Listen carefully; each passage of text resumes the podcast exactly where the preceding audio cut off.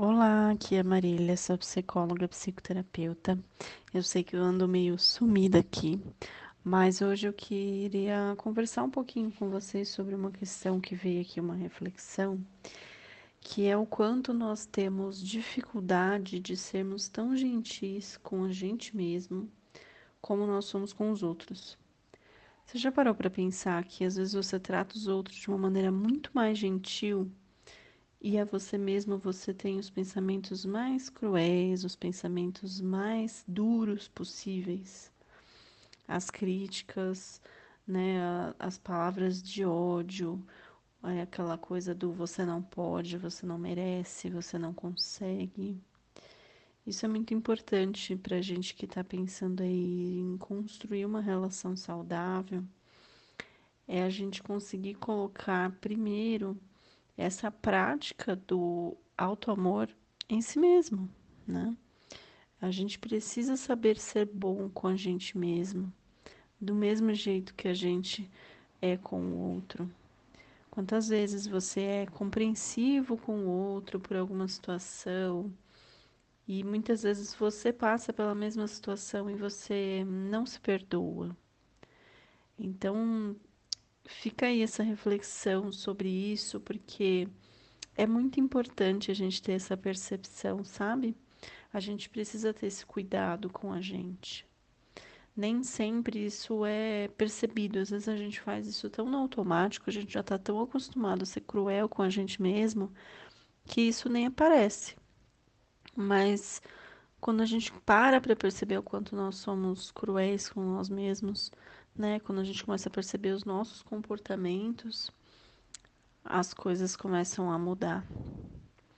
Então, eu trouxe esse áudio curtinho aqui hoje, mas nesse sentido de reflexão, porque eu vejo, eu tenho visto muitas pessoas no consultório e, e procurando, né, falar aqui comigo, seja nas redes sociais ou aqui mesmo e me procuram perguntando, né, como melhorar a sua autoestima, como se sentir melhor consigo mesmo, mas elas não, ex não executam nada, né, para que isso melhore.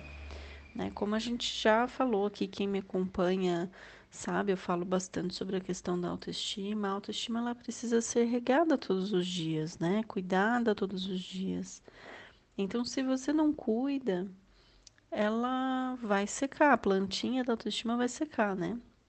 Então, faz parte do processo da construção de uma autoestima mais saudável você começar a ser mais gentil com você mesmo, tá?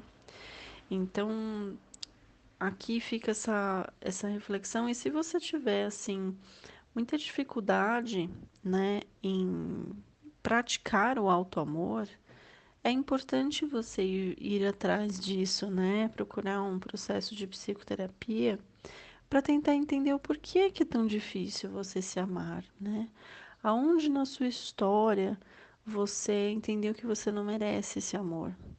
Aonde na sua história você aprendeu que não é certo se cuidar, né? Então, fica aí esse pensamento de hoje. E para finalizar o áudio, eu queria ler um texto aqui, é, que eu, aqui estudando sobre algumas questões, veio e eu acho que cabe muito no assunto de hoje.